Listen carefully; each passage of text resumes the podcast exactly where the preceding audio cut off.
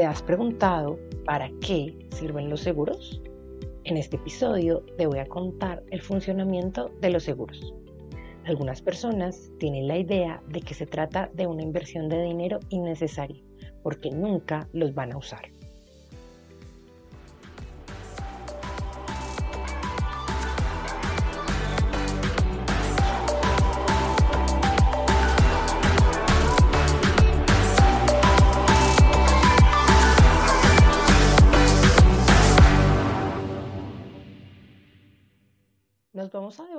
Un poquito en la historia. Más o menos nos vamos a ubicar en el 1400 antes de Cristo, ya que para mí es el primer fundamento del seguro. ¿Se acuerdan de la historia de José el soñador, el de la Biblia? Te voy a recordar un poco. José fue el undécimo hijo de los doce que tuvo Jacob y su madre fue Raquel. Sus hermanos sentían un poco de envidia por él en el transcurso de su vida. Un día lo quisieron matar, pero pasó por ese lugar una caravana de mercaderes que se dirigían a Egipto, y los hermanos de José lo vendieron como esclavo. Al llegar a Egipto y a casa de Potifar, cayó preso. En la cárcel, José se encontró con el copero y el panadero del faraón.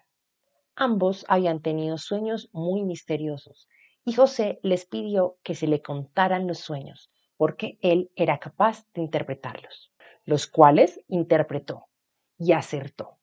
El copero salió de la cárcel y el panadero murió.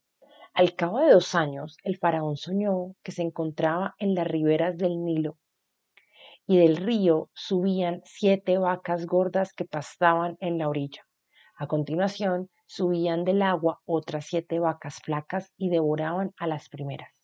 El faraón despertó entonces, pero al volver a quedarse dormido, soñó por segunda vez. Una caña de trigo brotaba siete espigas llenas de grano, pero tras ellas brotaban otras siete espigas, vacías y quemadas por el viento del desierto, que devoraban a las primeras. Al día siguiente, el faraón se encontraba atormentado por sus sueños. Consultaron a todos los sabios de Egipto. Ninguno fue capaz de interpretarlos.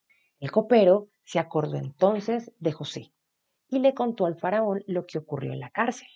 Así pues, el faraón mandó a llamar a José a su presencia. Este le dijo, he tenido un sueño y no hay quien me lo interprete. Y he oído hablar de ti que en cuanto oyes un sueño lo interpretas. José respondió a su vez, no yo, Dios será el que le dé una respuesta favorable al faraón. Al escuchar el sueño, José dijo al faraón, el sueño del faraón es uno solo. Dios ha dado a conocer al faraón lo que va a hacer. Las siete vacas hermosas son siete años y las siete espigas hermosas son siete años de riqueza y abundancia.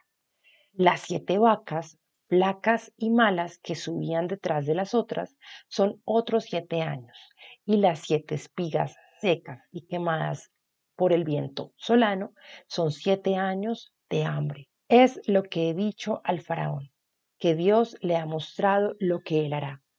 Vendrán siete años de gran abundancia en toda la tierra de Egipto, y detrás de ellos vendrán siete años de escasez, que harán que se olvide toda abundancia de la tierra de Egipto, y el hambre consumirá la tierra.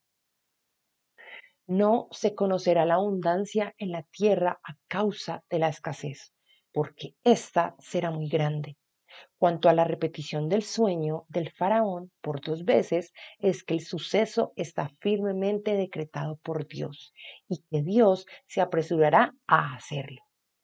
Ahora pues, busque el faraón un hombre inteligente y sabio y póngalo al frente de la tierra de Egipto.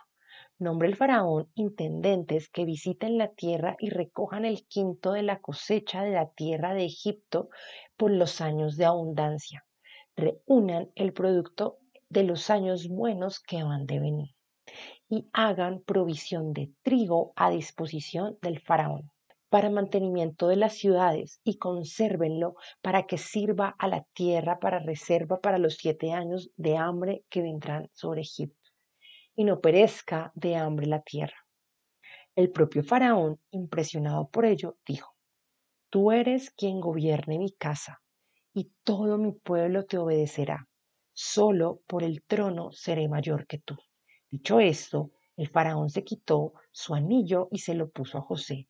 Al acabar los siete años de abundancia en Egipto, llegó el hambre y el pueblo clamaba al faraón, que les decía que fueran a José e hicieran lo que él les dijera. Mucha gente fue a comprarle trigo a José, no solamente de Egipto, sino también de otras tierras. Esto trajo riqueza a Egipto, ya que fue la única ciudad que pudieron prever la escasez y la hambruna.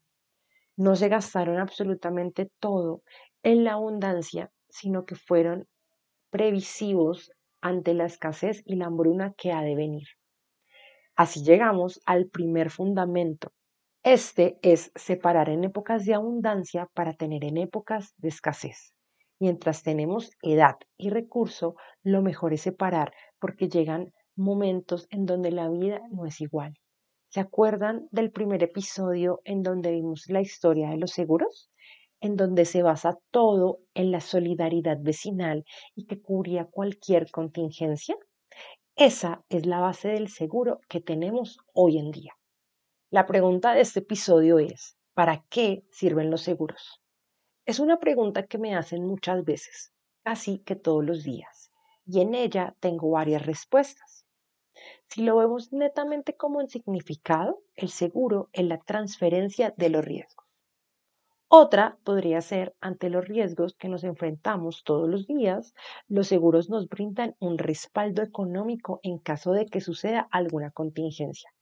Los integramos a nuestra planeación financiera, nos podemos salvar en un momento de necesidad. O los seguros son importantes porque son herramientas que nos protegen de posibles imprevistos, que posteriormente se traducirán en pérdida. Así, el valor que se paga por ellos genera la tranquilidad de contar con un respaldo y este, en este sentido, más que un gasto, los seguros son una inversión.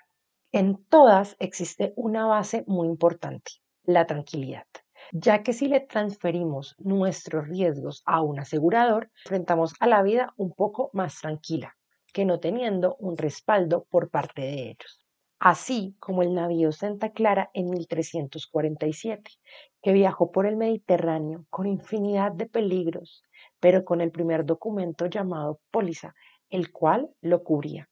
Tenemos el seguro como mecanismo para ayudar a las sociedades a prosperar, y así lo demuestra la anécdota del escritor y periodista Giovanni Panini en Nueva York observando la ciudad desde uno de los últimos pisos del Empire State. Por entonces el rascacielos más grande y más alto de todo el mundo. Alguien que estaba a su lado le saludó. Era Henry Ford. ¿Qué hacía aquí tan solo, señor Panini? Y él le responde, estaba contemplando la ciudad y me parece mentira que los hombres hayan sido capaces de construir todo esto. Henry Ford se acercó más al escritor y en tono confidencial le dijo, Se equivoca usted. Esta ciudad no la han hecho los hombres, la han hecho los seguros. Y ante el gesto de extrañeza de Panini, Ford añadió, Sin los seguros no tendríamos rascacielos, porque ningún hombre se atrevería a trabajar a esas alturas, a riesgo de morirse y dejar en la miseria a su familia. Sin seguros, ningún empresario invertiría sus millones en, construir un edificio como este, que con una simple chispa puede reducir a cenizas. Sin seguro, nadie circularía por estas calles, sabiendo que en cualquier momento puede tener un accidente. Y esto no solo ocurre en Estados Unidos, en el mundo entero el que descansa sobre la base de los seguros. Sin ellos, cada hombre guardaría su dinero sin invertirlo en ninguna parte, por temor a perderlo, y la civilización se habría paralizado, concluyó. Los invito a mirar a su alrededor y revisar si algo de lo que tenemos es tan valioso o importante como para asegurar. Les dejo la reflexión como tarea. Es todo por el episodio de hoy. Los invito a quedarse y ser parte de la revolución mental frente a los seguros. Les habla Jennifer Prima.